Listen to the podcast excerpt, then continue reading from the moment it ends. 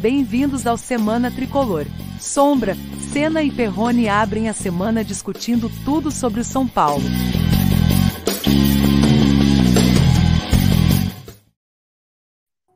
Olá, sejam bem-vindos ao Semana Tricolor.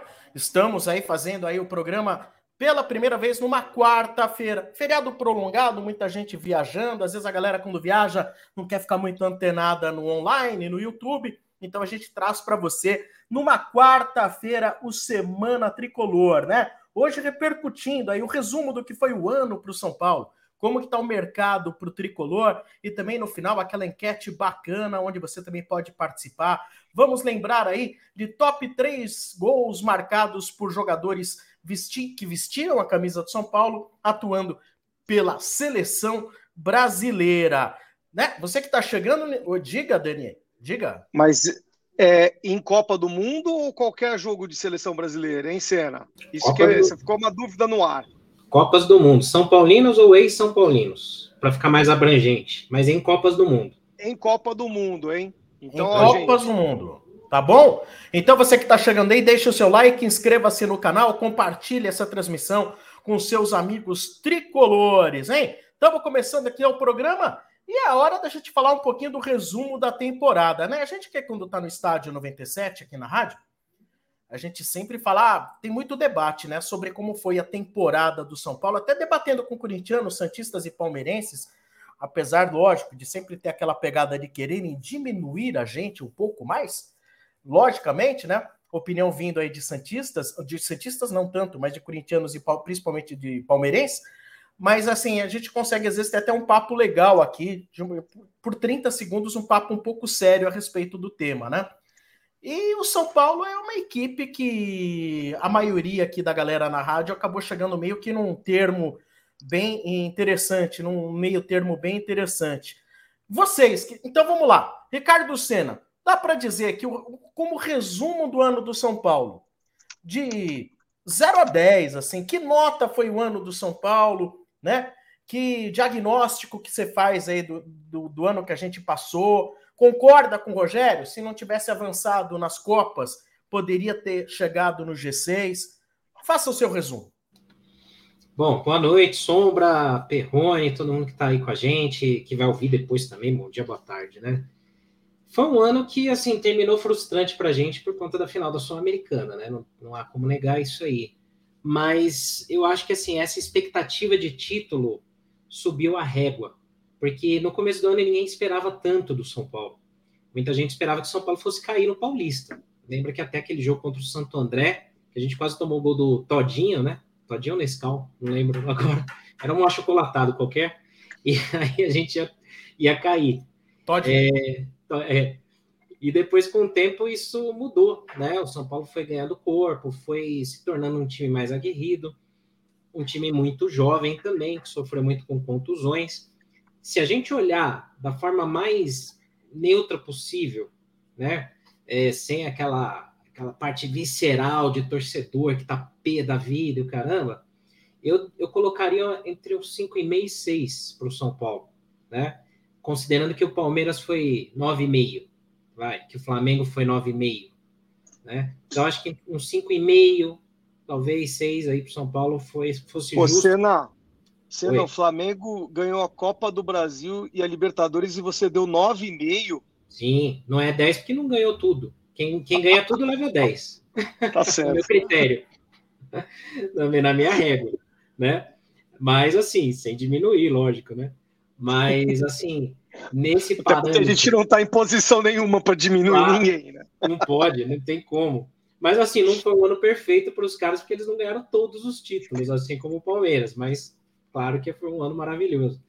Mas, assim, partindo do princípio que eles levam 9,5, eu daria um 5,5 ou 6 para o São Paulo, porque é, a gente ficou frustrado, a gente ficou bem chateado de bater na trave, principalmente no Paulista e Sul-Americana, né?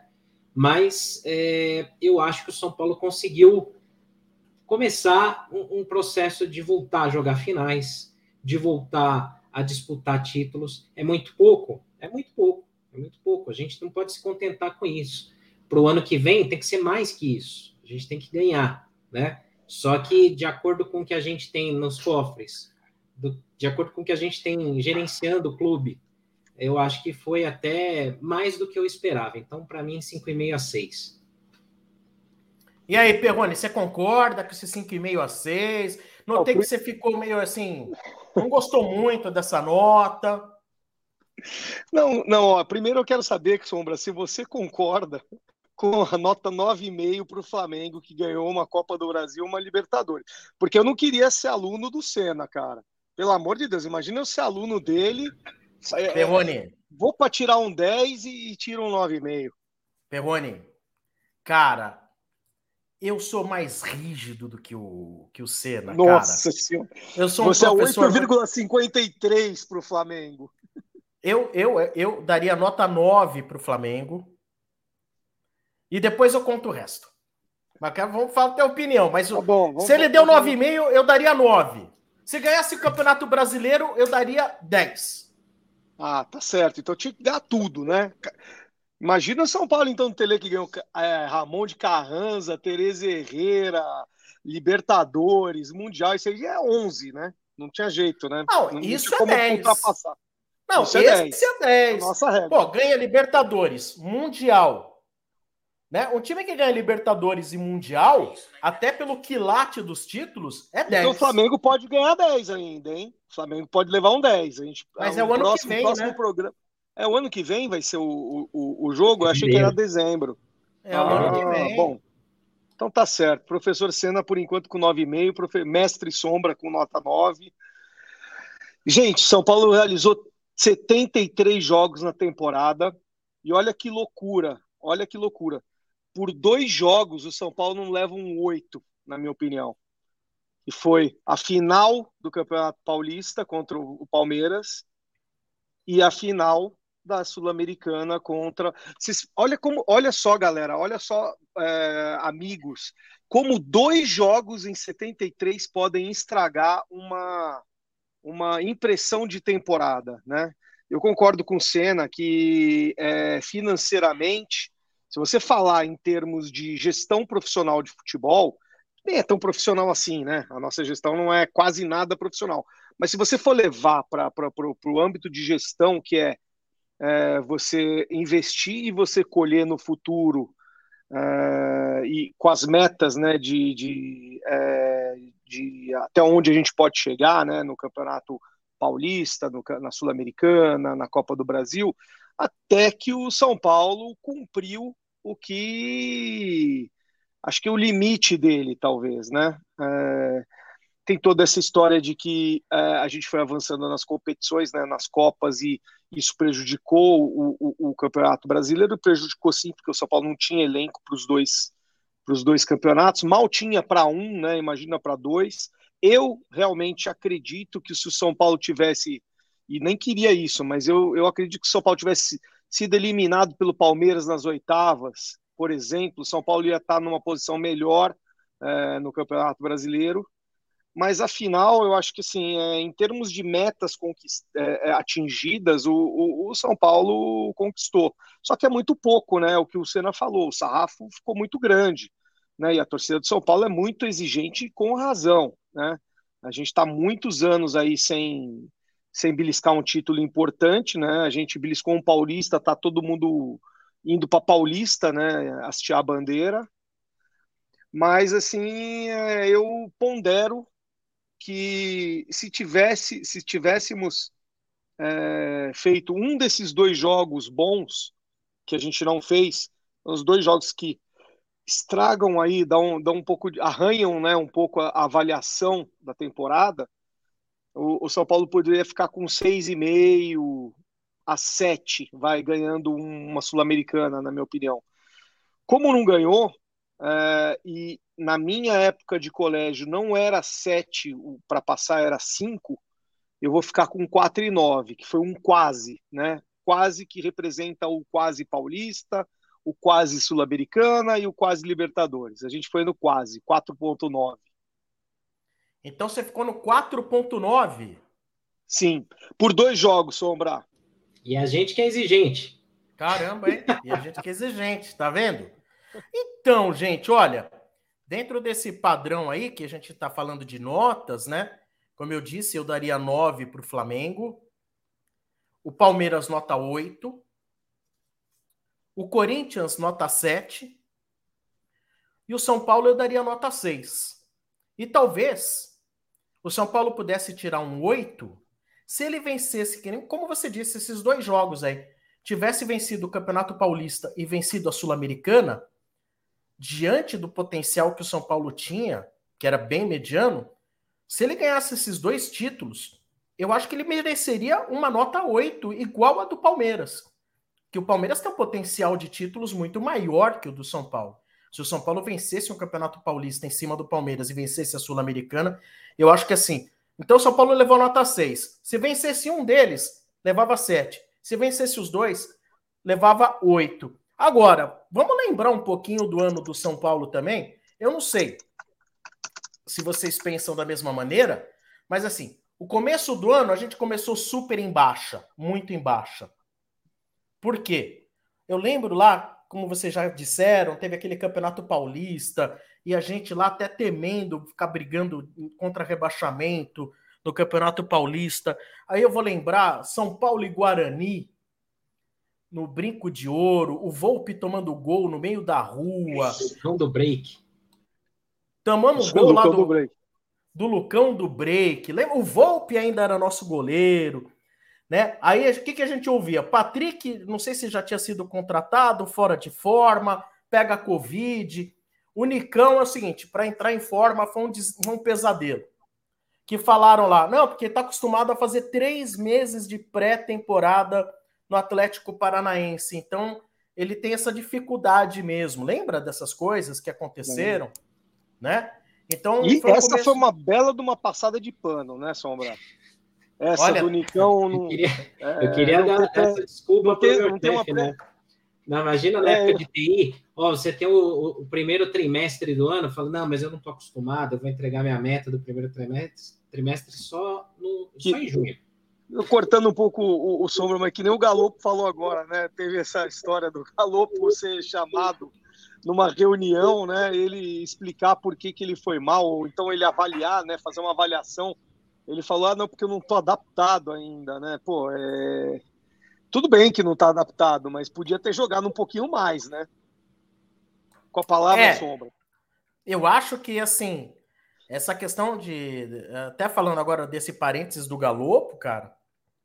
É, eu acho que assim, a gente entende, às vezes, um jogador que está com problema de adaptação, mas pelo menos quando, nos poucos momentos que ele tem a bola no pé, você vê uma qualidade, um, um diferencial. Eu juro para vocês, eu ainda não consegui ver diferencial nenhum no Galopo. Nem quando ele mata a bola, nem quando ele passa, nem quando ele chuta, não, não vi. E o gol que ele fez, a bola bateu na cabeça dele. Não, eu fiquei com a impressão que ele ficou de surpresa e a bola bateu na cabeça. Vinha outro jogador do São Paulo por trás. Ele se assustou, bateu na cabeça dele e a bola entrou. Coisas do futebol. Sombra, não atira na cabeça. Não atira na cabeça para não para o enterro ser com o cachorro aberto. Pô.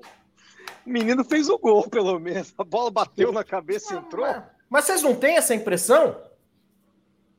É, eu, eu, eu assim, eu, eu torço muito, muito para que a gente tenha um meia, né? Para que ele possa se adaptar, para que dê certo, que lá no meio do Paulistão a gente fala, ó, oh, o cara desencantou, o cara tá jogando bem e tal. Mas eu acho que assim, o Galo era para ter vindo assim sem tanto alarde, sabe? Ó, trouxemos, é uma aposta, vamos ver. Não, chegou com pompa, sabe? A maior, investi maior investimento do clube na história. Igual o, o Nicão, camisa 10. Nossa! Não dá, né? Não pode. Isso aí gera uma expectativa muito alta, né? Bom, e aí o São Paulo, dentro do próprio Paulista, começou a melhorar, começou a evoluir, chegou na final. Tomamos uma pancada no segundo jogo aquela vitória, diga-se de passagem, aquela vitória de 3 a 1 no primeiro jogo, ela era até inesperada, uma vitória por 3 a 1 em cima do Palmeiras, estava 3 a 0. E aí, cara, a gente foi meio que levando. Então a gente começou o ano meio nota 4. No fim do Campeonato Paulista, a gente passou por uma nota 6. E a gente foi levando o ano meio nota 6. Né? Aí chega na final da Sul-Americana, você fala: opa, ó, Estamos numa nota 7 agora, perde, volta para nota 6 e no finalzinho do ano a gente reduz a nossa nota para nota 5. Aí você vai tirar a média do ano, vai dar aí talvez uma nota 6, né? Mas repito, diante daquilo que o São Paulo tem como material, eu acho que foi uma nota de 0 a 10, nota 6. Eu acho que é pelo potencial do São Paulo acabou sendo até que bom. Não dá para dizer que é bom, mas até que bom. Eu acho que não dá para tirar mais que isso. E concordo com o Rogério, porque o São Paulo, eu acho. Isso eu falava muito aqui no programa, no estádio. Falava muito isso aqui. É, se o São Paulo fosse eliminado precocemente na Copa Sul-Americana e na Copa do Brasil, acho que o São Paulo teria chances melhores dentro do campeonato brasileiro, né? O que está dizendo o Moacir? Resultadismo absurdo. A maioria dos jogos o Corinthians jogou mal e por conta de uma final e um lado da chave mais fácil, e o São Paulo que fez bons jogos não valeu nada para a imprensa e a torcida. O Corinthians chegou na final da Copa do Brasil, né? Então não acho que é um nada, né? O Corinthians chegou na final da Copa do Brasil e também não dá para dizer que o Corinthians jogou é, pior que o São Paulo, gente. Para mim foi muito igual, então, assim. Para mim, Corinthians e São Paulo foi igual. Para mim foi assim uma temporada muito igual, muito parecida. Parecida. Né? Com duas exceções. Uma que o São Paulo não trocou de técnico e o Corinthians trocou de técnico. E a segunda é que o Corinthians contratou muito mais que o São Paulo, né, gente? O Corinthians é, fez boas contratações, aí teve problema com o William, né? É, mas a, o, o, Corinthians, na minha concepção, de, deveu muito mais do que o São Paulo. E aí eu entendo qual, a, a, posição do, do, do, do, espectador, do telespectador, porque é, o Corinthians, a impressão que tem, não sei se lá no estádio você, você vê isso aí, Sombra, mas eu vejo. A impressão que tem é que o Corinthians finalizou o ano bem e o São Paulo finalizou o ano mal. Os dois finalizaram o ano mal, porque os dois não ganharam nada e o Corinthians com um agravante de, de... Só que também o Corinthians foi para Libertadores. Essa eu acho que é a. Talvez Essa seja é a o, diferença. Esse é o pêndulo, né? Mas assim, o time do Corinthians era que foi montado era um time para ganhar alguma coisa. É. Né? Eu acho que é. essa diferença aqui que eu dei de 6 e 7, talvez. É, Libertadores. É, seria. Agora, se você for analisar, o time do Corinthians é melhor que o do São Paulo em termos de material humano. Ele tem alguns diferenciais ali. Primeiro, eles têm goleiro. Já começa por aí que eles têm goleiro. Né? Eles têm um grande meia que jogou pouco esse ano, mas o, o São Paulo não tem nenhum meia com a qualidade do, do Renato Augusto, né? Então eles têm alguns pequenos diferenciais, eu entendo. Mas assim, nenhum dos dois ganhou alguma coisa. O São Paulo chegou lá na final do Campeonato Paulista e da Sul-Americana. É, o Corinthians chegou numa final muito mais complexa que foi a da Copa do Brasil e perdeu também. Mas só que no finzinho aí o Corinthians chegou em quarto lugar dentro do Campeonato Brasileiro. E, então, por isso, eu acho que essa, essa diferença de pontuação. É... Eu não acho que o Corinthians ele é tão melhor que o São Paulo. Eu acho que ele é um pouco melhor que o São Paulo no que tange a principalmente dois jogadores. Assim, eu acho que tem um grande goleiro e tem um cara como Renato Augusto que faz a diferença. E, e assim, eu acho o Roger Guedes melhor do que os nossos segundos atacantes. É... bom, mas vamos lá também não. Mas o Sombra, uma coisa, uma coisa que o Corinthians tem melhor é que, por exemplo, o Vitor Pereira, quando ele precisava mudar o jogo e botar atacante mais rápido, ele tinha no banco. O São Paulo não tem. Então Verdade. ele, ele, tinha mais opções assim de banco, tem, né? Tem, é, você tem o, você, o Balbuena com, com o Gil, você pode colocar lá um, um outro zagueiro também que tem qualidade, enfim. O Renato Augusto pode entrar no, no meio do jogo. Ele tinha muito mais alternativa do que o São Paulo. Tem, tem sim. Verdade. Verdade. É que assim, tem mais alternativas, não muitas, mas tem mais alternativas, mas eu acho que de 1 a 11 é, tem algum diferencial, não tanto assim, não muito, no 1 a 11, nos titulares. É, o, o, o, grande, para mim, né? Acho que o grande ponto de diferença do Corinthians é o Renato Augusto. Só que como ele não aguenta jogar todos os jogos, aí o Corinthians fica desequilibrado, né? É, fica meio capenga quando ele não joga é notória a diferença, né? Mas o Corinthians acertou muito, né? O Fausto Vera entrou muito bem lá no time, né? Deu, deram sorte de, não sei se pegaram o argentino certo ou se o cara se adaptou mais rápido, mas o cara tá bem. É, a zaga deu uma segurada quando voltou o Balbuena, né? É, e no ataque o Yuri Alberto desencantou, porque ele começou muito mal, né? Depois daquele hat-trick contra o Atlético Goianiense, deu uma né, desabrochada lá. E aí melhorou. Então eles ficaram com uma espinha dorsal boa, né? Goleiro, zaga, meia e ataque, que é o que a gente não tem. A gente tem ataque, a defesa oscila muito, no meio não temos ninguém, e goleiro oscilou bastante, embora nos últimos jogos o Felipe até fez bons jogos, mas você vê como é que é instável, né? Essa espinha dorsal do São Paulo tem uma escoliose. Três de... goleiros. Três, Três goleiros. Três. E, e detalhe, hein? Detalhe, a gente teve mais uma vez o problema crônico no fim da temporada de, de muitas ausências no Refis. Só é. que o Corinthians foi a, o, o, o, clube com mais lesionados, na, na, na, se eu não me engano, no Brasileirão. Mais que o próprio São Paulo. E mesmo assim chegou em quarto. Então, por isso que eu falo que o elenco do Corinthians era elenco para chegar entre, entre, entre, entre os quatro mesmo. Porque mesmo com tantos os lesionados, eles conseguiram contratar, não sei como, tiraram dinheiro, né? Porque também estão devendo. E receita, né? A receita do é, Corinthians é muito maior que a nossa, Perrone. Ah. A receita deles é muito maior que a do São Paulo, cara. Só de bilheteria e TV fechada já tem uma diferença enorme, né? Não, TV fechada não, de pay-per-view, porque assim. Pay-per-view, é. Aqui as receitas elas se dividem em três modelos, né? TV aberta, TV fechada, que significa Sport TV, e pay-per-view. Pay-per-view. Assim, a de TV fechada, que é Sport TV e TV aberta, não são grandes problemas e diferenças. A de pay-per-view, o Corinthians ele leva mais, ele leva cerca de 70 milhões de reais a mais que o São Paulo no ano. Isso é um, isso é um absurdo contratual que o São Paulo, infelizmente, acabou assinando. Agora, deixa eu pontuar um negócio aqui. Que nem o Rogério falou. Se a gente não. O Rogério falou: chegou no momento que a gente não tinha como abdicar da Copa do Brasil e da Sul-Americana. Óbvio. Você vai avançando.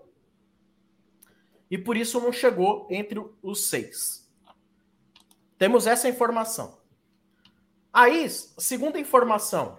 O ano que vem o Campeonato Brasileiro vai ser muito mais difícil, muito mais concorrido, maior número de times grandes, maior número de times com potencial financeiro. E a perspectiva de um São Paulo que deve ficar na mesma.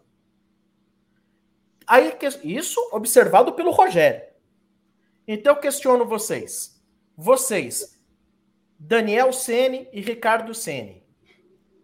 Chegou Copa do Brasil e Sul-Americana põe de fato só reserva de fato, que é aquele eu vou jogar para não dizer que abandonei o campeonato, ou vai e tenta ir o máximo, o quanto puder e ter um risco de você ir bem mal no Campeonato Brasileiro?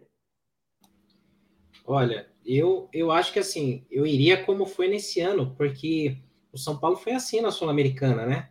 Jogou com as reservas, teoricamente, reservas, né? Durante vários jogos, a primeira fase inteira. Fase de grupo inteira. É, e aí, como foi avançando, aí virou a única esperança de título do ano, e aí meteu o time titular, esqueceu o brasileiro. Um comparativo legal é o Fortaleza, porque o Fortaleza, enquanto esteve na Libertadores, ficou no Z4 brasileirão inteiro. E no último. Em, em último. último. Né? Não só no Z4, como em último, lanterna. É, e, e lá para ver como que é a cultura brasileira, né? O, todo mundo queria a demissão do Voivoda. Muita gente falou mal pra caramba dele, que já deu o que tinha que dar, o cara não extraía mais nada do time e tal, né? É, e aí, com isso, depois que o Fortaleza foi eliminado guerreiramente pelo Estudiantes, aí voltou o foco no Brasileirão e começou a emendar uma sequência de vitórias e parou na Libertadores de novo. A gente tem que, é, eu acho que assim, é difícil, é porque a gente tem pouco elenco, pelo menos peças com qualidades não tem, mas infelizmente a gente não está em posição de desdenhar muito né, de campeonatos, até pela cota né, de passagem de fase financeira, bilheteria e tal. Eu acho que assim, bem ou mal, vamos ter que ir sim, jogar o que pode em todos, eu, na minha visão, né, se fosse treinador, tentaria fazer o balanceamento. Acho que o, o, o, que o Rogério foi muito criticado também, além de teimosias e tal, foi muito esse rodízio que se falou muito. Ah, mas o Rogério faz rodízio. Isso salvou muito o ano do São Paulo. A galera com raiva não vê isso. Mas se não fosse esse rodízio, a gente ia ter muito mais jogadores lesionados, né? Então eu acho que dá para fazer isso com uma melhor, talvez, aprendizagem do que foi esse ano, para tentar ir o máximo que der nesses campeonatos onde tem dinheiro mais rápido e curto, é, em, curto tempo, né? Concordo com o Senna, viu, Sombra? Eu acho que não tem muita saída. Como é que você vai abdicar de, um, de uma Copa do Brasil, por exemplo?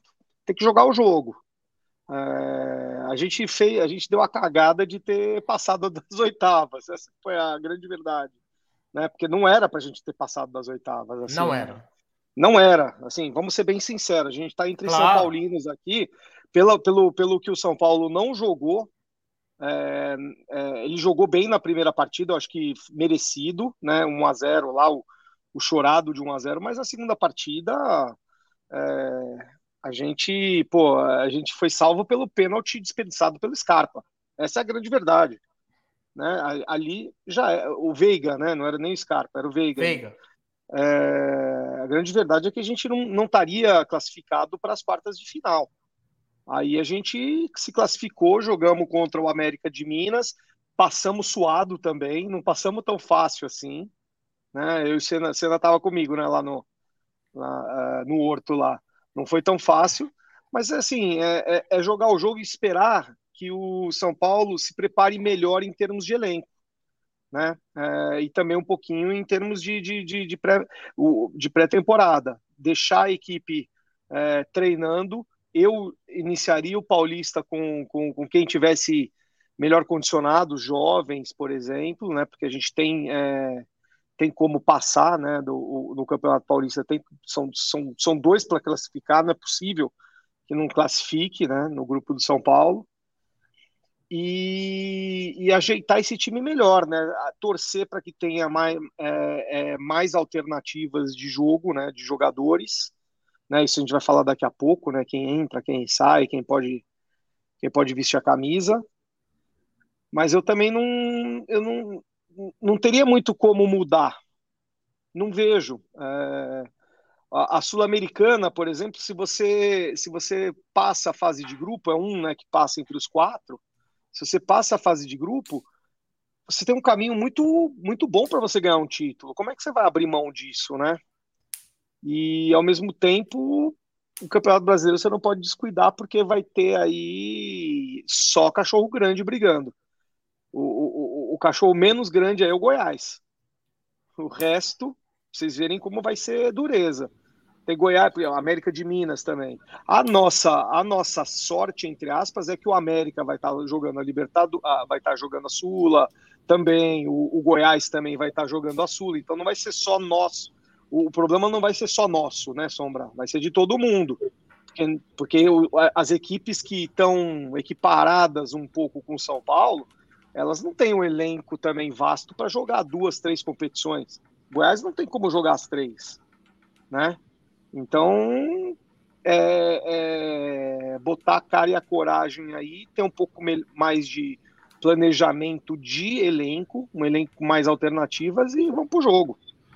Até porque, assim, ó, se a gente fosse lembrar aqui o começo de 2022, é, eu acho que a maioria pensou semelhante, né? Mas, assim, eu lembro muito que eu pensava o seguinte: se São Paulo chegar até umas quartas da Copa do Brasil, tá no limite desse elenco, né? vai ganhar uma grana. Copa, das, Copa Sul-Americana, acho que até dá para chegar numa semi ou final. Chegamos. Paulista, imaginava que uma semi ou final também, porque aí você começa a pegar clássicos, é meio que sorte, ou sei lá também. E no brasileiro, eu imaginava o São Paulo até em sexto lugar. Né? Era, era time para ficar em sexto. Ficamos em nono, né? Aí é onde foi mais decepcionante. Mas o ano. Eu botei no bolão que ia ficar em sétimo. Então, então quer dizer, eu não posso exigir tanto no Campeonato Brasileiro também. É, e não foi muito diferente do que a gente imaginava em janeiro, né? Se a gente falar agora aqui para 2023, lá para janeiro, né, onde a gente já vai ter talvez contratações, vai saber mais ou menos qual é o time, talvez as nossas previsões, nossa bola de cristal com defeito aí, mas ela talvez não vai mudar muito disso não. E aí, se a gente for olhar lá em novembro de 23, é, talvez o ano seja melhor do que a gente pensava, né? Mas é aquilo, a gente é muito, a gente, né? Eu me incluo nisso também, é, nós brasileiros, né? A gente é muito resultadista mesmo, né? A gente tem aquela coisa, né? se perder uma final, putz, não presta mais nada, eu quero título. E o São Paulo precisa ganhar, precisa de título, né? Algum colega aqui no chat falou, é, se valoriza muito o brasileiro, com, com, razão também. Mas o ano do Inter, por exemplo, foi uma porcaria. Perdeu para o Globo na Copa do Brasil, perdeu para o Melgar na Sul-Americana, mas foi, foi vice-campeão brasileiro. Parece que o ano do Inter foi maravilhoso, e não foi. Foi agora o segundo semestre, né? É o famoso última impressão é que fica, né? Exatamente. Ah, é, eu perguntei para vocês porque assim é, é uma decisão muito complicada para um treinador, né? Eu acho que isso é uma coisa que o Rogério ele vai ter que se decidir no momento, na vivência, na circunstância. É, não, não sei se dá para dizer, não, olha, vai ter que jogar e disputar tudo. Que às vezes você chega lá, por exemplo, março, abril, você foi mal no Paulista, começa patinando o Campeonato Brasileiro, aí você fala, puta, se a gente foi mal no Paulista e começa patinando o Brasileiro, prenúncio de que o Campeonato Brasileiro pode fazer água, né? E aí fica complicado você tentar é, colocar sua força máxima nos outros campeonatos. Então acho que é uma coisa só que com o andamento dos campeonatos vai dar para. Eu acho que até o Rogério, em determinado momento no ano aí, ele chegou a pensar bem se valia a pena forçar é, o melhor. Eu não sei se vocês lembram quando o Rogério chegou e falou: não, eu tive uma reunião com a diretoria, a diretoria chegou e deu carta branca para eu tomar a decisão que eu quisesse. Lembra? Era antes de, de enfrentar a Palmeiras, hein? Sim. Na Copa do Brasil. Era antes de enfrentar o Palmeiras na Copa do Brasil que ficou aquela coisa. Diretoria vai dar carta branca, e aí? O São Paulo perdeu no Murumbi de virada, 2 a 1 pelo Campeonato Brasileiro. E depois, na sequência, teve, se eu não me engano, os dois jogos, não era? Isso, da Copa do Brasil. E o Rogério ele ficou numa sinuca de bico, porque ele viu a situação do Campeonato Brasileiro que não era confortável. E a diretoria meio que falou assim: ó, segundo ele disse, né? O que você decidir está decidido. E aí eu acho que foi aquele. O que você decidir está decidido, desde que seja é, brigar pela. brigar pela classificação.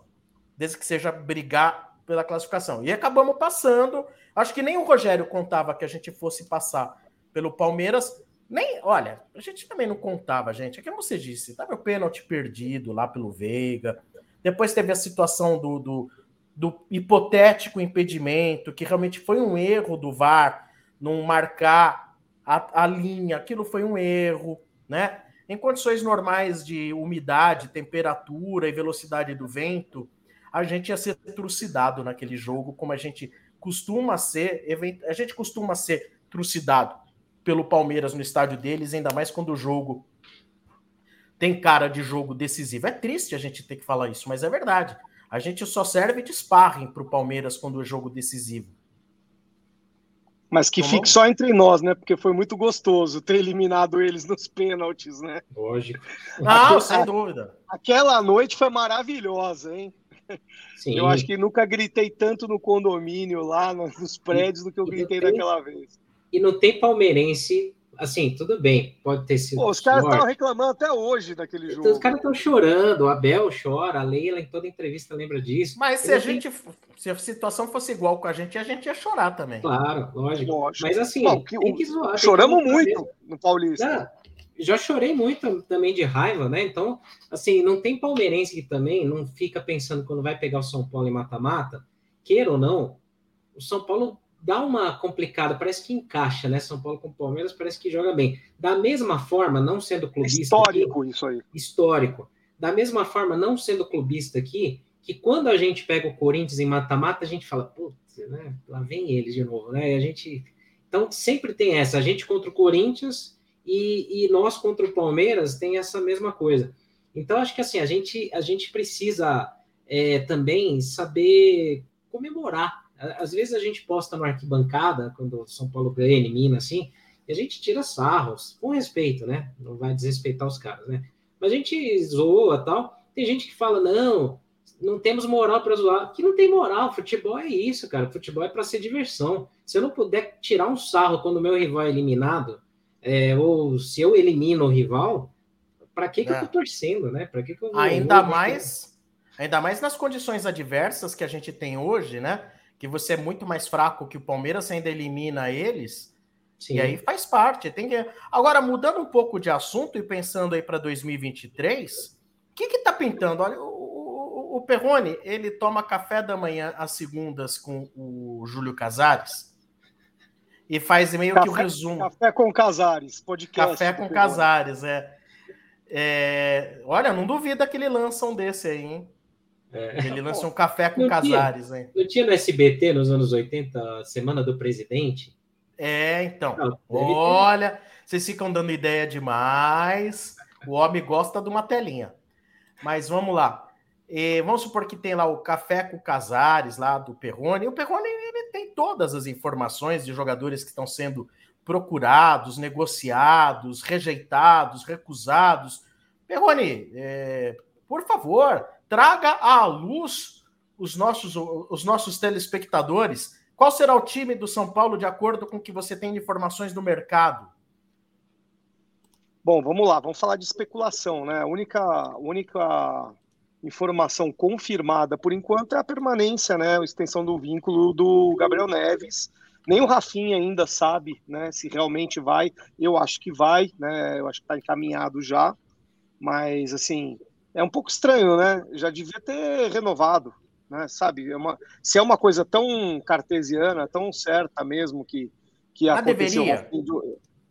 O Rafinha, que... eu acho que sim. Eu, assim, pelo que eu sei, o Rafinha é, aceitou as novas condições de São Paulo, né? Que seria um salário muito menor do que o que ele ganhava. E aí eu acho que é um jogador que é útil para o São Paulo, sim, sabe, dentro e fora de campo, mas dentro das condições que parece que ele aceitou. Né? É, é o que eu ouvi dizer. É, no, o Café com Casares não me falou nada desse, nesse sentido ainda até agora. Mas vamos lá, vamos. Sua agenda aí. Porra, seria o, o Rui Branquinho, adoraria estar me encontrando com ele lá em Nova York, né? Tá morando bem lá, né? agência, né? Agência bacana que ele tem lá. Rui Little White. É. E, mas assim, ó, a gente tem aí a especulação dos laterais esquerdos, né? O Juninho Capixaba, que parece que tá é, é uma, é uma é, alguns falam que está indo para o Bragantino, outros falam que ainda tem jogo com São Paulo, tem o, o, o como que é o, o, como que é o nome do, do, do Santos lá, o Felipe João, Felipe Jonatas, não, Felipe Jonatas, ah, é, tá. é, do lateral esquerdo do Santos, a torcida do Santos adora ele, né? Então a do São Paulo também acho que a minha impressão é que se vem para o São Paulo, São Paulo, São Paulino vai começar a ficar com saudade do Reinaldo. Essa é a minha, minha impressão de Felipe Jonatas. Né? É, o Capixaba não, eu já acho um pouco melhor. Eu já acho ele um, um pouco mais pô, lateral esquerdo de destaque do Fortaleza. Né? É, que já, já jogou, que foi mal no Corinthians e rebaixado no Grêmio. Sim. Mas é, eu é acho o melhor que... ano da vida do Capixaba foi agora. E concordo, jogou bem. Concordo, jogou, jogou bem. Jogou bem. Assim como jogou bem o Mendoza, né? Atacante do Ceará, do rebaixado Ceará, e é. o, eu até postei faz um, sei lá, faz uma semana atrás, que o Ceará, com o rebaixamento, logo depois do que o. Logo de, no, no, dia que o Ceará. Na noite que o Ceará foi rebaixado, eu postei o seguinte: é, o Ceará ele tem é, seis ou sete jogadores entre 250 mil e, e 350 mil reais, que, é o, que são, é o teto da equipe cearense, eles têm quatro ou cinco jogadores nesse, nesse nível de nesse, nesse status de contrato que, que terminam o, o vínculo no fim de 2023. O que, que isso quer dizer? Isso quer dizer que se ele, o Ceará não negociar esses jogadores ou algum dele, alguns deles agora no fim do ano, ele corre o sério risco de perder é, o jogador por um pré-contrato, né? assinar um pré-contrato e não ganhar nada com o jogador. Agravado pelo fato do Ceará é, precisar se desfazer né, de boa parte da folha salarial porque está na Série B. Então o planejamento é outro, né, para a equipe cearense. Então aí tem a oportunidade. Você tem, o, por exemplo, o zagueiro Messias, é um zagueiro que eu acho super interessante vir para o plantel do São Paulo, não para ser titular, mas vir para o plantel, por quê? Porque o Ferrarese vai sair no meio do ano. E a gente não sabe como que vai estar o Diego Costa no meio do ano, se ele vai sair também ou não. Né? É, eu ouvi de um, de um ótimo repórter em off para mim, que depois que o Diego Costa é, foi expulso contra o contra o, o lá na Sul-Americana, que ele não jogou mais, não é só por causa de tendinite. É porque o Rogério pegou e falou: Ó, oh, meu amigo, é, vou, vou, dar um tempo com você, porque é, acreditava-se muito e, e, pela segunda vez é, sucumbiu numa final, né? Então, a gente não sabe como vai estar o Diego Costa. O Ferrarese, assim, eu não vou dar 100% de certeza que não vai ficar no São Paulo, mas pelas condições eu acho que não fica, né? Pelo que o São Paulo não tem, né? Eu acredito que não fica. E o Arboleda também. O Arboleda tá na Copa do Mundo, né, Sombra, né, Senna? Tem o risco dele fazer ah, uma, uma proposta aí, né? Mas é um jogador de 30 a 31 anos, hein? Sim, mas é, tá lá no Catar, né? Pode ficar por lá. Né? A gente não é. sabe, né? A gente não sabe. E, e, e, aí, por exemplo, tem um jogador como o Messias, de 100 mil reais, é, com contrato a vencer no fim de 2023. O Vina não. O Vina é o único que não, acho que, que, que, que certeza que não vem, porque o Vina tem a característica igual a do Luciano. Na minha opinião, é igual. Temperamento, joga atrás de, de, de atacante, é, carrega a bola, aparece no, na área para finalizar. É muito, muito Luciano ele se vocês forem pensar. Mas aí você sobra um jogador que eu acho que poderia, aí você, é, o poderia, né? Fazer parte do, do, do, do, do plantel e até eventual é, ser titular, que é o Mendoza. Tem a característica de que falta no São Paulo, é aguerrido, sabe fazer gol, fez 20 gols né, nessa temporada é, velocista, top 10 driblador. Só tem um porém aí, né, gente? A gente não sabe, a gente fica. É, eu, eu, por exemplo, eu tenho o SofaScore e tenho é, aquele russo, o, o, o, scout russo. Você não sabe o, o, o extracampo do, do cara, né? Então tem que ver direitinho o extracampo do cara. Mas são jogadores que, que assim, pela situação do Ceará e por ser um salário de 350, entra no lugar do Éder, por exemplo entendeu? Na folha salarial. Né? Então, é, teve a especulação. Chegando à especulação, teve uma especulação do, do, do Nicola sobre o Mendoza. Né? É, também per vou perguntar para vocês se vocês acham que o Mendoza poderia é, ser jogador do São Paulo, se vocês têm alguma opinião formada sobre, sobre uma possível contratação. Né? Tem o Jair, que eu acho muito bom jogador, mas eu acho inviável para o São Paulo. Eu acho inviável. Acho que. Não faz sentido. Não, não faz sentido. É, mas o São Paulo queria ele antes dele ir para o Atlético Mineiro. Acho que ele estava no esporte, se eu não me engano. São quando Paulo, era barato. Quando era barato, São Paulo quis contratar o Atlético Mineiro, foi lá, botou, bancou e foi, né? E por fim, aí, é... goleiro, né? Goleiro John voltou à pauta, né? É, eu tenho uma opinião sobre o John. Eu acho que é, o John é sim jovem, sete anos mais jovem do que o Felipe Alves, só que o John a gente viu muito pouco, na minha opinião, jogou muito pouco como titular para você pegar e falar: olha, esse aí é um goleiro incontestável para o São Paulo, ou mesmo para você apostar na, juve, na, na juventude dele para poder fazer um dinheiro. Né? O São Paulo não está nessa condição né, de contratar, botar 8 mil agora para ganhar, sei lá, 20 mil depois, 30 mil, até porque você não vende um goleiro tão caro, né? É, é uma posição que não é tão. Né? Então, para mim, na minha modesta opinião, para vir um goleiro tem que ser muito melhor que Felipe Alves. Eu não tenho essa certeza que é muito melhor que Felipe Alves, né? É, bem ou mal, o Senna falou, o Felipe Alves teve aí momentos de decisão no Campeonato Brasileiro. Ele foi eleito um dos goleiros mais decisivos do, do, do, do Campeonato Brasileiro, né? Porque pegou pênalti, teve, teve. Acho que eles levam em consideração é, o, o, homem do jogo, né? Ele foi homem do jogo em duas ou três oportunidades. É, são essas as especulações para agora. E o sonho, né? Lucas Moura. É um sonho. Tem mais um nome que saiu ontem, o Gabriel Sala, da Jovem Pan, né? Um abraço para ele aí.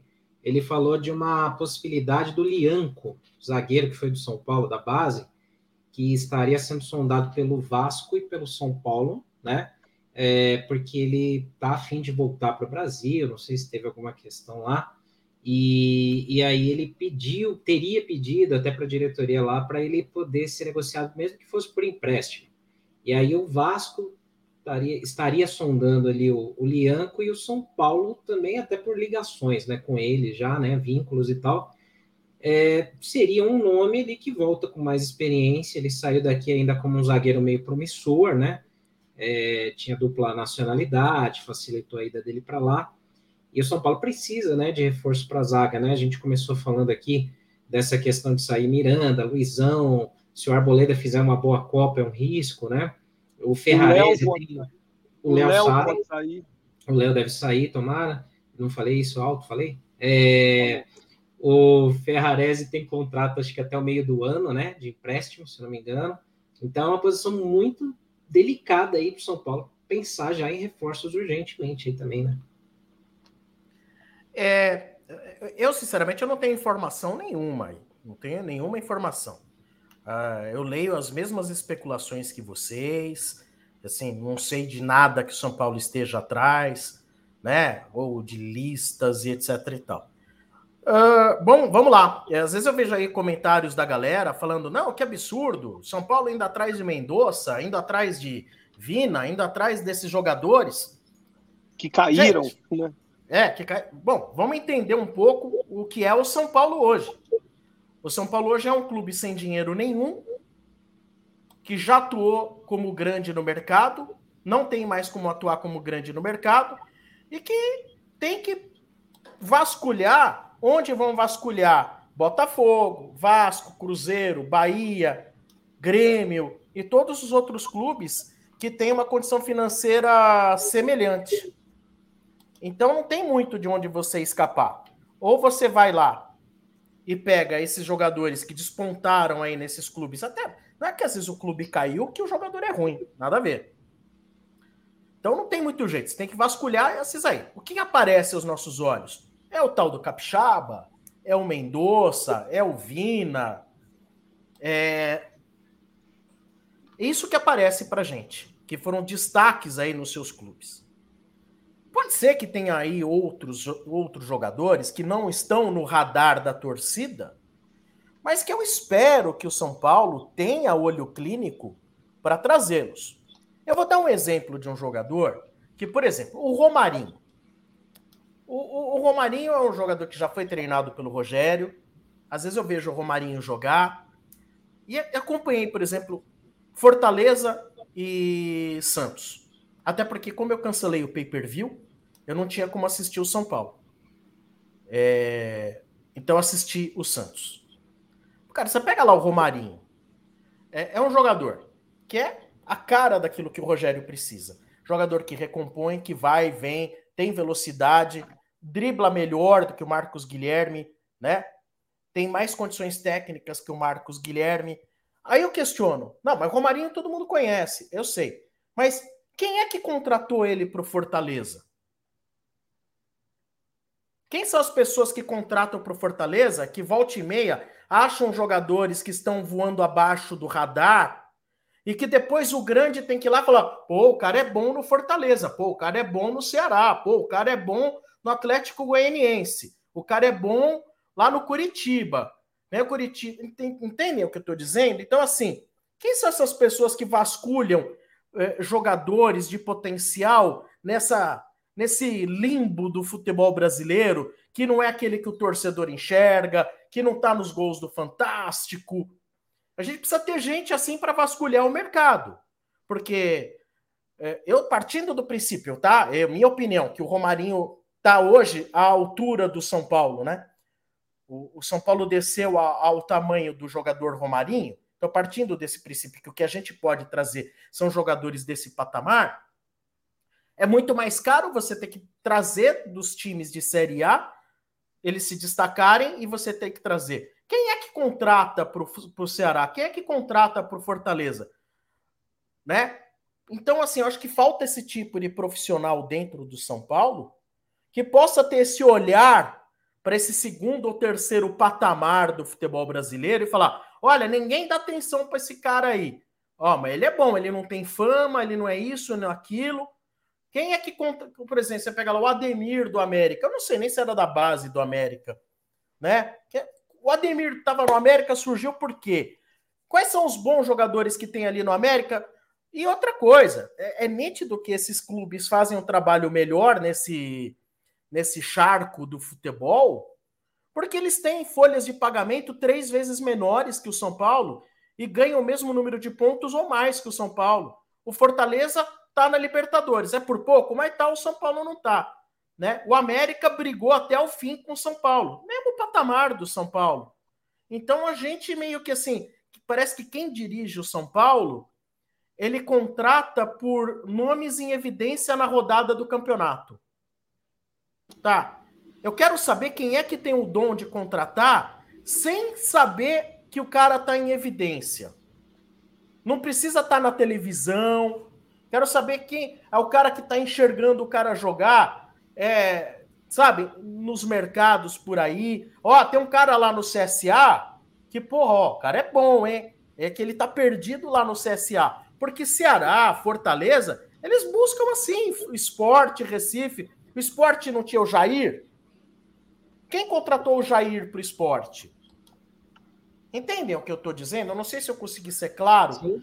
A gente está muito, acho que, acostumado a contratar jogador de álbum de figurinha, jogador que todo mundo comenta, jogador que o cara quer escalar no FIFA. Esse não é mais o patamar do São Paulo. Infelizmente, eu queria que fosse outro, mas não é mais. E é uma coisa que, assim, você vê, o São Paulo já foi muito bom nisso, né? É, a gente costumava comprar e até sem fazer muito alarde, né? A gente sabia quando já estava para chegar, né? É, mas você vê, né? O, o, Romarinho foi um nome que o Rogério pediu no começo do ano. A gente torceu o nariz, não, Romarinho, imagina, não sei o que, tal, tal, tal. É, eu, eu tenho algumas teses, assim, eu fico imaginando que deve ser isso, não sei. Porque eu acho que, assim, quando falam alguns nomes, tem gente lá dentro que ainda tem aquela estirpe, né? De que o São Paulo é o soberano, né? Então, às vezes, se ouve muito o clamor, às vezes, né, das redes sociais, em alguns pontos, né, ou de torcida, é, que fala assim, não, mas não é jogador para o São Paulo. O São Paulo é o magnânimo, é o soberano tal. Não é mais isso. Faz tempo que não, não é. é. Né? Você tem que buscar ali onde puder, onde for bom e barato, fazer uma mineração no mercado, né? E a minha grande tese, sei lá, é muito aquela, assim, eu deixo uma pergunta retórica no ar, muito assim, né? É, será que o scout do São Paulo realmente não presta para nada? Ninguém, todo mundo que trabalha lá não serve para nada, não levanta esses nomes? Ou quando esses nomes que são levantados chegam em quem assina o cheque, é, quem assina o cheque já não está devendo favor para empresário, para um monte de gente, fala, puta, agora eu, não, eu tenho que fechar só com esse grupo aqui. Né? Então, é uma coisa que eu fico sempre na cabeça pensando, né?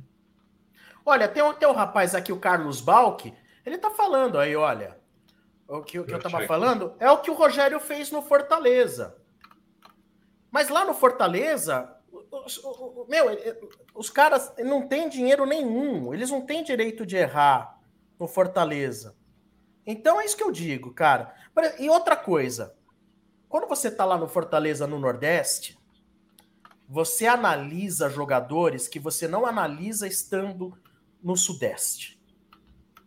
Isso. Você tá lá, você tá acompanhando a Copa do Nordeste, o Nordestão, todos os campeonatos regionais que os caras fazem ali, em loco. Não precisa scout. Porque eu tenho severas. Eu acho que scout serve para dizer quantas partidas o cara ficou machucado, quanto, nos últimos anos, quantas, quantas partidas o cara jogou, né?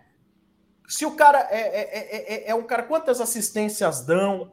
Mas eu acho que não pode ser tudo na base do scout. Eu acho que tem que ter aquela coisa do olheiro, do olheiro que seja fiel, a, a, a, que seja capacitado, que seja fiel ao clube que ele indica jogador, que ele fala assim: olha, você tá vendo aí no scout, eu não sei se aparece, mas o cara é bom de bola, ele se mata em campo. Quando ele mata a bola no pé, você vê que ele tem talento. Scout esconde muita coisa.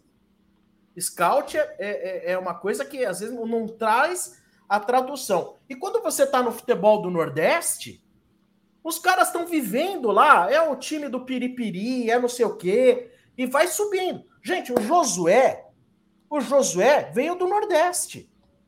Veio de um time do Nordeste. Depois foi para o Goiás aparecer. Sim. Ele era, ele jogou num time do Nordeste. Sabe então, quem gente... fez? Sabe quem fez muito isso nesse ano, no ano passado? Cruzeiro. É. Cruzeiro pegou muito jogador desconhecido, montou um grupo. Não sei se o grupo vai ser bom ou não para a Série A, mas que para a gente falar de um clube grande, né? É, fez isso, pegou, pensou jogadores de pequenos. Você, você vê que os maiores nomes do São Paulo, acho que talvez tirando tirando assim muito lá para trás, né, no passado, mas assim recentemente esses nomes maiores. Miranda era um total desconhecido, tava, tinha saído no do Curitiba, foi para a Europa, Sochô. Sochô. O Luiz Fabiano tinha surgido na Ponte, foi para o Rennes, é, não deu certo. É, você vê, alguém citou aqui o Souza, né? Na época na Portuguesa Santista. O é, Rico. O Rico, Souza, né? Todos eles. O São Paulo buscava esses nomes, assim. Eu não sei se é porque também na época a internet não era tão forte, é, porque acho que quando convém os caras escutam a internet, né? Quando convém. É, mas hoje não, você não pode ir muito assim é, por clamor externo. Você tem que ter um, se você tem um planejamento, você tem uma ideia, uma meta, vai naquela meta, vai, estabelece um perfil de jogador, como é o caso agora, por exemplo. É, a gente cobra bastante isso sempre, né? Não, e foi o que, foi o que o Rogério falou, acho que na última coletiva.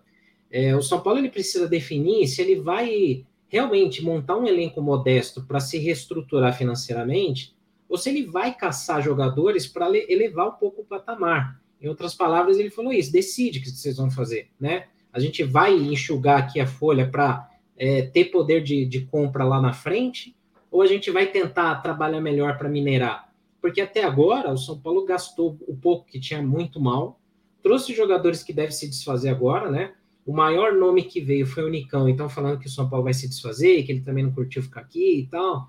É, então, assim, não se analisa o todo, né? É um pouco como o Sombra falou: scout, número, é, ajuda, mas não pode ser a única base. O São Paulo tinha o Pita, não sei se ele ainda trabalha com o São Paulo. Pita, gigante, jogador maestro, né?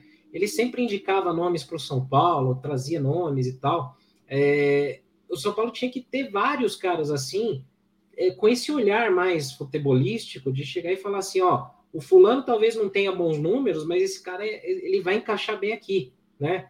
É igual você chegar na Fórmula 1, por exemplo, que a gente brinca aqui sempre, você chegar e falar assim: ah, o fulano, o, o Kevin Magnussen tem uma pole no ano. Você vai trazer o Kevin Magnussen para melhorar o seu time? Não vai né? Não vai. Não dá para ir só em número. Falta essa visão, né? É, eu é, acho. É, mas mesmo. ó, se, se botar uma equipe modesta para o ano que vem, a, a, chance de cair é grande, viu? Mas acho assim, mas... tem, que, tem que trabalhar, tem que trabalhar um. Não precisa ser mod, não precisa ter uma equipe modesta, tem que baixar a folha. E, mas assim, a minha opinião, tá? É, eu traria um, um, um ótimo goleiro, mas assim, incontestável, um Rossi, eu acho que seria um, um goleiro bom e, e, e montaria bem a defesa, cara. estilo Murici, porque com uma boa defesa você tende a passar menos sufoco no, no na temporada. Rossi que já vai fechar com o Flamengo. Tá Olha, é, o, o, você, Senna, falou né, que o Rogério colocou: olha, ou a gente vai com time modesto, ou a gente vai para brigar por título. Bom, pelo que entendo, eu nem. Olha, gente, quando eu falo aqui de, de, jogadores modestos e procurar no interior do Nordeste, etc e tal, é porque eu já pressuponho que esse é o destino do São Paulo. Eu já estou pressupondo que a gente não vai fazer contratações para brigar por títulos. Isso aí, para mim, já é. O que me assusta é que o próprio Rogério disse que se não houver uma injeção de dinheiro, o São Paulo vai ficar enxugando gelo. Então, o que me assusta é que o São Paulo, mesmo que tenha um time modesto, ele não vai fazer as economias necessárias em médio espaço de tempo para que volte a ser competitivo. Esquece. O patamar hoje é muito mais alto. O São Paulo, por exemplo, ah, o São Paulo agora fez economia, dizem, 3 milhões de reais no mês. Eu fiz as contas, não dava 3, acho que dava uns 2,5. Tá bom, 2,5. Vai economizar 30 milhões de reais no ano. Tá. Quantos anos a gente vai precisar economizar 30 milhões de reais para você ter em caixa uns 300 milhões de reais para você montar um time que brigue? Vão que levar 10 anos? 10 anos. Então, assim, 10 anos de times modestos, economizando 30 milhões ao ano, né? Para você amanhã ter 300 milhões e falar: agora eu tenho 300 milhões de reais, eu vou contratar jogadores para fazer o time brigar por ser campeão. O próprio Rogério já disse para o torcedor que essa história de time modesto não vai tirar o São Paulo da situação em que ele está. Não vai. Só que a gente tem um clube retrógrado que não abriu os olhos para a real necessidade do São Paulo. Então, gente, é por isso. Quando eu estou falando de time modesto aqui, de falar de jogadores que ninguém conhece, é porque eu estou pensando com o tamanho que o São Paulo tem hoje. Não com o tamanho que o São Paulo tinha ontem. Estou pensando com o tamanho que o São Paulo tem hoje. E o, e o Dani falou: pô, mas se pensar em time modesto, a gente corre risco de cair. Sim, Perrone, corre. Vamos correr. É por isso que nós. E nós vamos correr o risco de cair. Como corre o risco de cair o Ceará, o Curitiba, o Fortaleza? Porque o esse Santos. é o nosso. O Santos, esse é o nosso tamanho hoje dentro do futebol. Se não fizer um trabalho primoroso no nível de Fortaleza, vai brigar para não cair. Vai ser isso. Nós e o Santos. E, e, o São Paulo ele precisa, aqui como diz o Lucas, né, é, elevar outras rendas também. Por isso que a gente culpa e, e, a gente critica, cobra muito gestão por isso. Olha os tipos de contrato que são feitos, né? Saiu um boato que assim não dá para a gente tratar como verdade, porque é tudo boato ainda, né? Ninguém sabe mas há poucos dias falaram aí da venda de 20% da próxima liga né, do futebol brasileiro. Aí se falou bastante das cotas dos clubes, que o Flamengo receberia 300 milhões numa paulada, que outros clubes né, receberiam valores um pouco abaixo. É, se você for seguir a lógica do que está sendo feito no pay-per-view, o São Paulo receberia muito menos, né? Porque essa aqui está sendo a grande briga da formação da liga. Aí imagina, é, o, o, o São Paulo mal gerido, né? Outros clubes têm dinheiro em caixa. O São Paulo, se receber hoje 300 milhões, é o que eu falei na última semana aqui. É, mesmo que o São Paulo recebesse 300 milhões, é o que? Um quarto da dívida toda? É um terço da dívida toda? Não vai abater em nada. Aí pode ser que você fale, não, então beleza, não vamos abater a dívida, vamos torrar em elenco para a gente ganhar títulos e multiplicar esse dinheiro. Você confia nos jogadores que vão ser contratados pelo histórico recente? Eu não confio, eu não consigo confiar, né? Eu não consigo confiar na transparência, porque ela não existe. É, eu não consigo confiar em gestões que têm feito tão, tanto, tantos contratos ruins para o São Paulo. Porque se o São Paulo economizar esses 30 milhões no ano, que o Sombra comentou nessa conta de pão, de papel de pão, por exemplo, que 30 milhões não é suficiente para um clube desse tamanho, né? É, cadê as outras ações para diversificar e aumentar a receita? São Paulo usa mal demais o Morumbi. O marketing do São Paulo não existe praticamente. Teve algumas ações aí, mas muito poucas. É, sócio torcedor, todo mundo reclama. A bilheteria, quando tinha maior chance do, do torcedor estar tá junto ali, os caras sangram a torcida, enfiam a faca nos valores. É, então, pensa-se muito pouco né, em, em diversificação de receitas e aumento de receitas. Então, é muito difícil a gente imaginar que o São Paulo vai conseguir gerar outras, outros dinheiros é, que não seja através de venda ou do loteamento de cotia de uma vez. Que... Mas, o Senna, no futebol, aí não é que eu, eu não estou fazendo o advogado de defesa do marketing do São Paulo, não. Mas eu vou falar para você: no futebol, você não consegue vender sem ter o sucesso atrelado. Você não consegue. Sim. O, a, a gente reclama aqui do preço do ingresso do São Paulo quando o São Paulo sobe o valor do ingresso. Cara, mas o São Paulo é um ingresso barato em comparação, na média, o São Paulo é um ingresso muito mais barato que o do Palmeiras e do Corinthians. Só que Corinthians e Palmeiras, eles lotam os seus estádios, primeiro, arenas novas, né? Tem arenas novas. Outra, são arenas com 40 e poucos mil é, pagantes de capacidade, que faz com que surja maior é, procura do que oferta. Isso faz o preço do ingresso subir. A gente tem um estádio onde na arquibancada cabe toda a capacidade da, do estádio do Palmeiras. Na, na arquibancada do Morumbi é o que cabe no Palmeiras inteiro. Isso é legal para o São Paulo, porque pô, eu tenho um estádio de 65 mil pagantes, já foi de muito mais? É, mas você estraga o processo oferta e procura. A gente, infelizmente, a gente só vai voltar a ter grandes receitas a partir do momento que o São Paulo voltar a ser vencedor. E mais, o São Paulo, o Morumbi, infelizmente, ele não tem como ser melhor explorado. Só faz show lá quando não cabe no estádio do, do, do Palmeiras. Só faz show lá quando tem data lotada no estádio do Palmeiras. Ninguém quer fazer show no Morumbi. O Coldplay foi fazer show lá porque no Palmeiras já estava marcado e o, o show foi adiado. Quem produz show, ele prefere mil vezes fazer show no estádio do Palmeiras, que é muito mais adequado para fazer show e tem muito mais é, viabilidade em termos de produção e logística do que o estádio do Morumbi. Infelizmente, essa é uma realidade. Você vai fazer o quê? O estado de São Paulo lá, no Morumbi, está lá, o Concept Hall lá, que tem lá, todo aquele negócio que já tem lá há 200 anos, né? Uma criação, aquele meio shopping que tem ali dentro, né? É, tá bom, bacana, mas aquilo é pouco. O São Paulino, ele quer ter um estádio remodelado. O Morumbi remodelado seria outra história, né? Então. São... Infelizmente, não, não, por isso que eu estou dizendo, se a gente não tiver um aporte de dinheiro que remodele o São Paulo de ponta a ponta, vai ser triste o nosso futuro.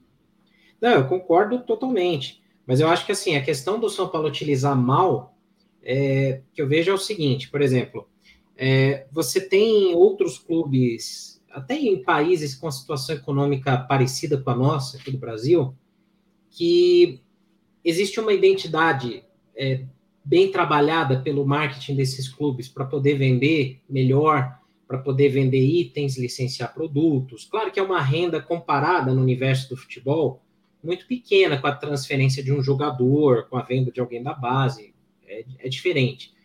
Mas você tem que ter um, uma base formada por várias fontes de receita ali que possam fazer com que esse clube não dependa só de uma receita de TV e de marketing, né? Por exemplo.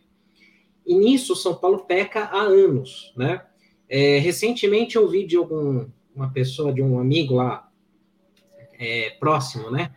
Que o São Paulo levantou e fez o pedido de um estudo recentemente para uma obra no Morumbi, é, talvez só para ver custos, né? Talvez, né? Para baixar a arquibancada ali do anel intermediário até o campo, né? Sem precisar baixar o, o nível do gramado, a profundidade do gramado, como fez o River Plate. Mais ou menos como o Beira Rio, né? Tá. Está hoje. E aí aqueles camarotes ali de baixo teriam que ir para cima, teria toda uma adequação, né? É, esse tipo de obra, por exemplo, o São Paulo perdeu o bonde. O São Paulo perdeu, perdeu. muito tempo. Era para ter pensado isso há mais tempo, não só pela ocasião da Copa, mas o São Paulo tem que pensar antes, antes. bem antes, bem antes. Porque, por exemplo, se hoje, em 2022, se a gente pensar como é que vai estar o Morumbi daqui a 15 anos que passam assim, se nada for feito, o Morumbi vai estar completamente em desuso, porque vai ser um campo lá, um, um esqueleto é, que ninguém realmente vai querer, empresa nem nada. Hoje o Morumbi ainda é pro, procurado para algum tipo de evento corporativo, ainda cedia alguns grandes shows e tal. Mas o São Paulo precisa pensar no, no uso do Morumbi, que eu, que eu digo, é, em como você vai repaginar, como é que você consegue melhorar essa infraestrutura. Um exemplo bem nada a ver, talvez por conta da situação econômica. o Sevilha da Espanha. Ele tem um estádio tão antigo, até um pouco mais antigo que o Morumbi, né? É, que arquitetonicamente também estava muito para trás. Eles fizeram uma, uma remodelação que você não perdeu as características, mas ele se tornou um estádio até moderno. Ele recebe eventos hoje é, de, de vários tipos. O Morumbi hoje não é buscado para isso, né? não tem nem estacionamento. Então, são coisas que São Paulo tem que pensar. E o maior bem do São Paulo, o maior ativo, é o torcedor. O São Paulo não faz ações para quem está fora de São Paulo. Vai jogar uma Copa do Brasil? Tanta coisa que poderia fazer com um torcedor São Paulino carente de, de atenção, carente de ver o São Paulo lá em Alagoas, em Teresina e tal, que nunca vê o time, né? Então, acho que são algumas dessas coisas aí que o São Paulo também parou no tempo, não só na gestão do futebol, né? Mas aí, olha, assim, seria tema para mais. Olha, e olha que o marketing do São Paulo melhorou muito em relação à gestão anterior. Também acho. Melhorou muito. Eu concordo com o Sombra. Eu acho que é muito complicado você ter um produto ruim, e eu digo produto ruim é, na situação só fazer um parênteses. Tá. Eu só fazer você um tentar vender aqui. um produto ruim. Só fazer um parênteses, Daniel Perrone, porque é o seguinte, eu, eu não sou formado no assunto. O Senna eu não sei. Mas, ó, gente, para quem não sabe, o Daniel Perrone é um cara de marketing, de publicidade. É um especialista. Nós vamos ouvir agora a voz de uma pessoa que manja do, do bagulho. Não, é, é o que eu. Mas eu você é formado. Eu, sim, sou formado. E eu sei o quanto é difícil você vender um produto que você não acredita entendeu? Eu nem vendo, né? Se, se chega alguém na rádio ou alguém na, na tua empresa, Cena, com um serviço ruim para você comprar, você nem, nem vê. Você, imagina chegar lá no, no na, na, energia e, e, oferecer um produto ruim. Vocês não vão nem, mesmo com, com o dinheiro na mão, vocês não vão fazer. Entendeu? Então é, é muito complicado. O, o, o, São Paulo ele conseguiu a, é, a, é, a, com muito custo, ele conseguiu reverter um, um uma situação da era Leco para melhor. Acho que, acho que de, de, todas as coisas que a gente tem aí de ruim e ainda muita coisa para fazer, né, no marketing, é, pelo menos o São Paulo tem um bom patrocinador, o São Paulo tem bons ativadores. É, a, a Rocco era uma boa ativador, fazer uma boa ativação. É, eu acho que desses aí não dá para você chegar e, e, trocar por um mais caro na camisa. É, acho que o São Paulo meio que, na minha opinião, é, em marketing, o São Paulo chegou no seu limite na camisa para o time que está. Se tivesse ganho o Campeonato Paulista Sul-Americana, certeza que isso daí ia reverter é, para o ano que vem, por exemplo. É. Valorizava mais. Não dá só para contar com a torcida. Não é, é. só isso. Ah, mas o São Paulo tem uma torcida muito grande torcida compareceu em todos os jogos. Isso aí não, não é não é vendável para o mercado, entendeu?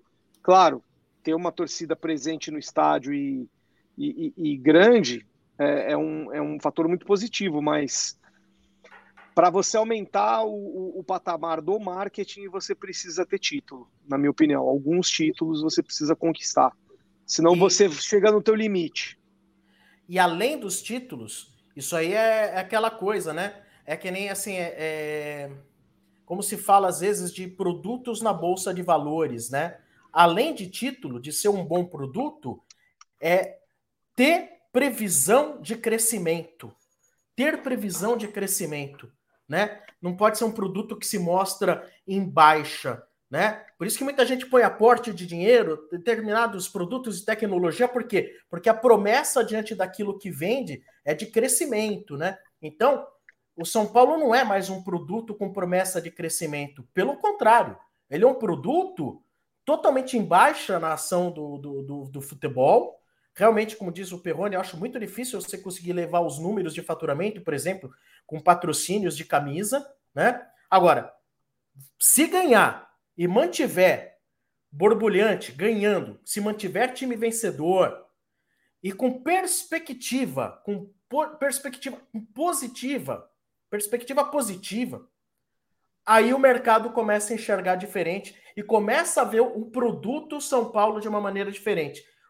Né? Mas nós estamos muito atrás do Palmeiras Gente, nós estamos hoje, desculpa, hoje nós estamos atrás do Fortaleza. Sim, sim, mas é, mas assim, isso até acho que até dá uma discussão boa para E gente... muito atrás do Atlético Paranaense, que é o grande Total. exemplo, na minha opinião, mais que o Fortaleza. Total. Eu acho que Porque até o Atlético um Paranaense bom. conquista título de expressão agora, coisa sim. que o São Paulo não conquista. Mas, mas aí que tá o meu ponto Gastando de. Menos. O meu ponto de discórdia é que aí acho que até dá um debate para a gente fazer aí nesse período pós-Copa, né? Que a gente não vai ter muita notícia corrente do São Paulo, mas por exemplo é, você pega um país que tem uma realidade financeira e econômica parecida com a do Brasil, vai, é, México, ou algum que está abaixo, como a Argentina, por exemplo. É, você pega no México, que tem receitas boas né, para o futebol, eles têm uma liga forte ali localmente. O Chivas Guadalajara é um clube que não ganha títulos recentemente, já tem um pouco, tem alguns anos assim recentes, que ele não, não, não ganha nada mas ele tem um trabalho de marketing bem, bem feito, até tinha pego um estudo do Amir Somoge, que participou aqui da, do Semana Tricolor. Ele, até 2020, se eu não me engano, ele foi o terceiro time das Américas com maior faturamento de marketing, das Américas todas, né? Sem ganhar título. Mas porque ele trabalha muito forte torcida, remodelação do estádio que eles fizeram novo, né?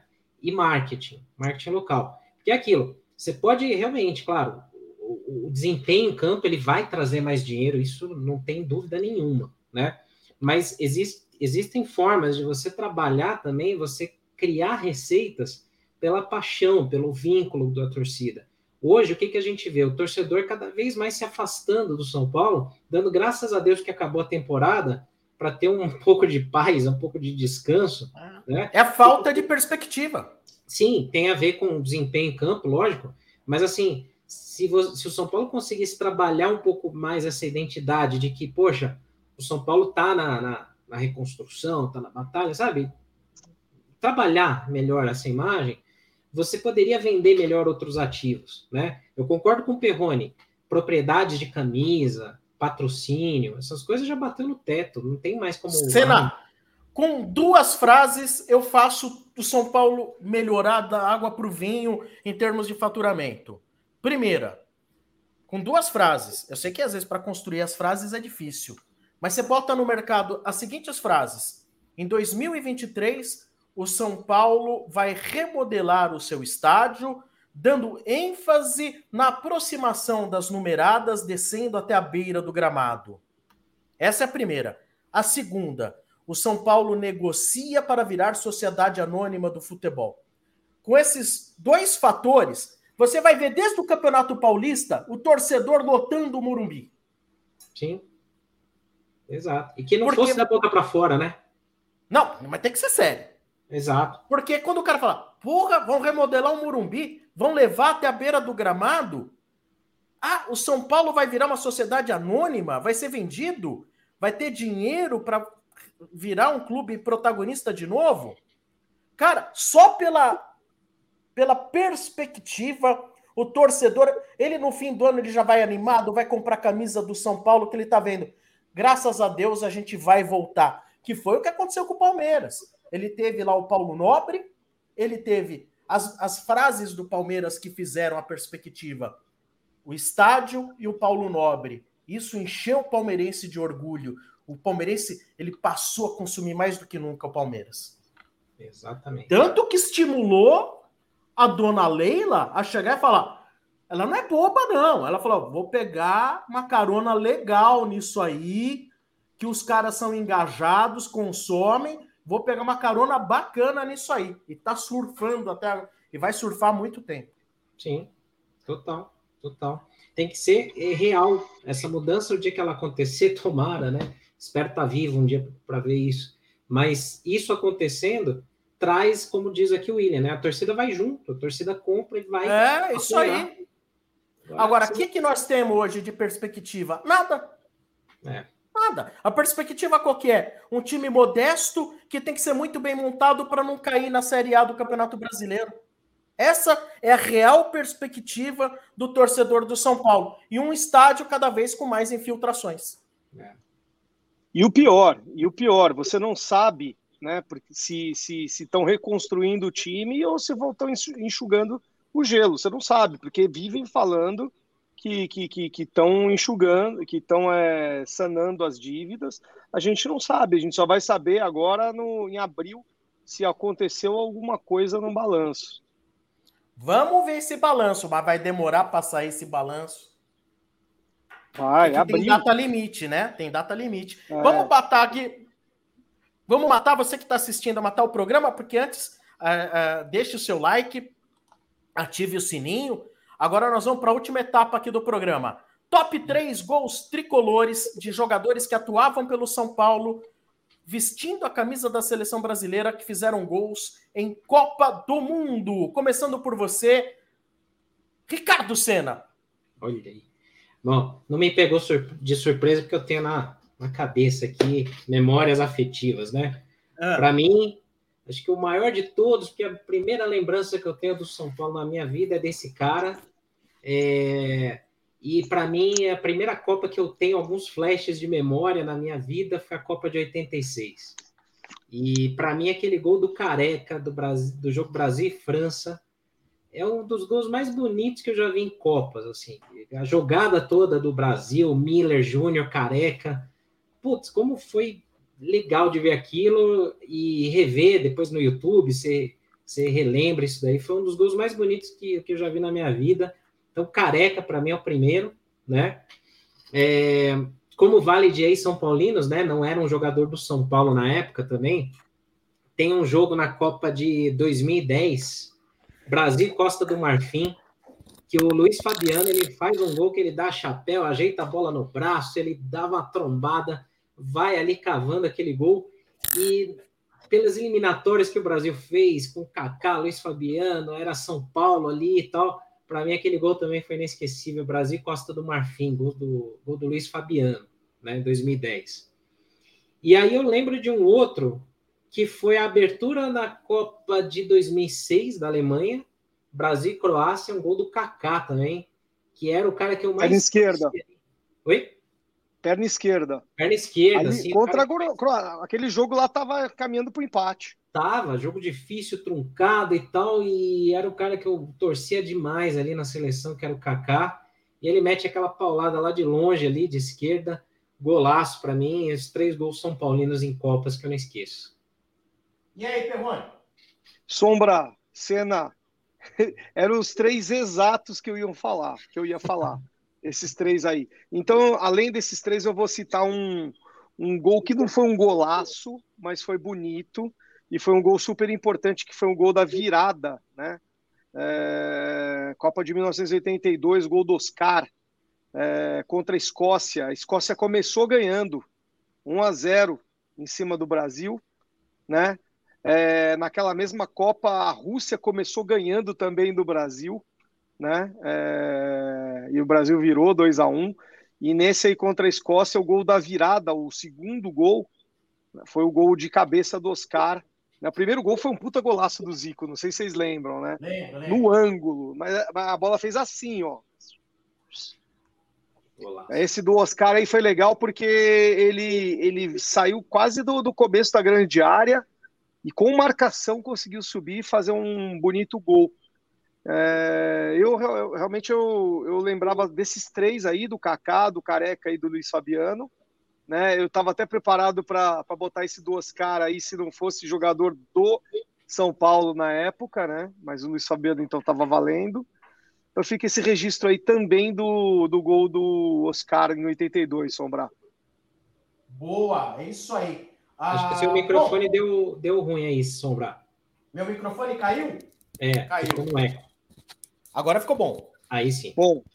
Agora tá bom. Soltou da, soltou da camiseta aqui. É, bom, vamos lá. Eu vou no.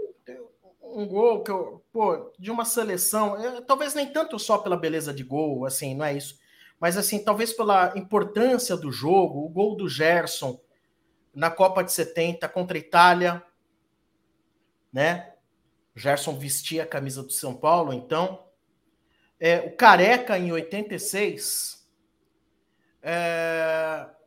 Agora eu não estou lembrado do adversário, cara. Eu não lembro se era Argélia ou Irlanda do Norte. Acho do Careca? Do gol do, do, do passe de calcanhar do Zico? Cara, puta, acho que foi esse, é. Acho, acho que, foi, foi com esse. a Irlanda. Com a Irlanda do Norte. Exatamente, né? E, e, eu ia nesse do Oscar também, da Copa de 82. Eu ia nesse do Oscar também da Copa de 82, né? O São Paulo é o time brasileiro que mais forneceu para jogadores em Copas do Mundo, né? Não necessariamente para a seleção brasileira, né? Mas o time brasileiro que mais forneceu jogadores em Copas do Mundo. Verdade. Né? E, poxa, eu adorava porque 86 e 90 a dupla de ataque era São Paulina, né? Não, não já jogava no Sim. São Paulo, mas pô, Careca e Miller, né? Careca e Miller, exatamente. E você sabe o Casagrande, mesmo em 86, ele chegou a fazer dupla de ataque lá com Careca?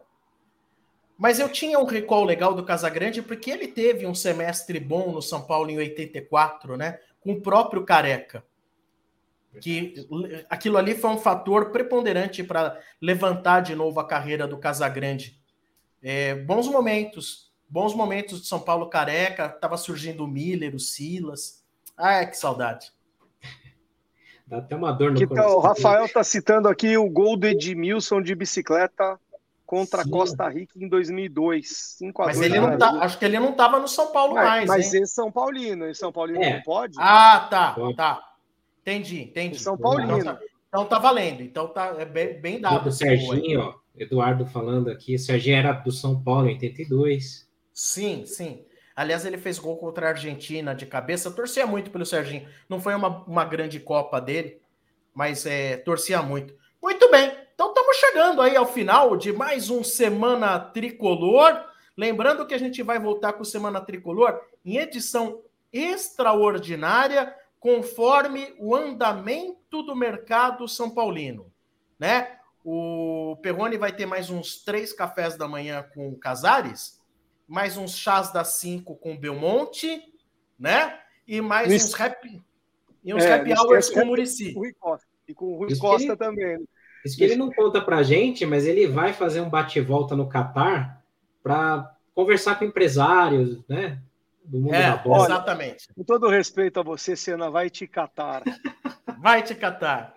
Tá certo, então. Estamos encerrando, então, Semana Tricolor. Deixa o seu like, inscreva-se. Nosso muito obrigado a vocês que nos acompanharam na última uma hora e meia. Valeu, gente. Um abraço para vocês. Até mais. Bem-vindos ao Semana Tricolor. Sombra, Senna e Perrone abrem a semana discutindo tudo sobre o São Paulo.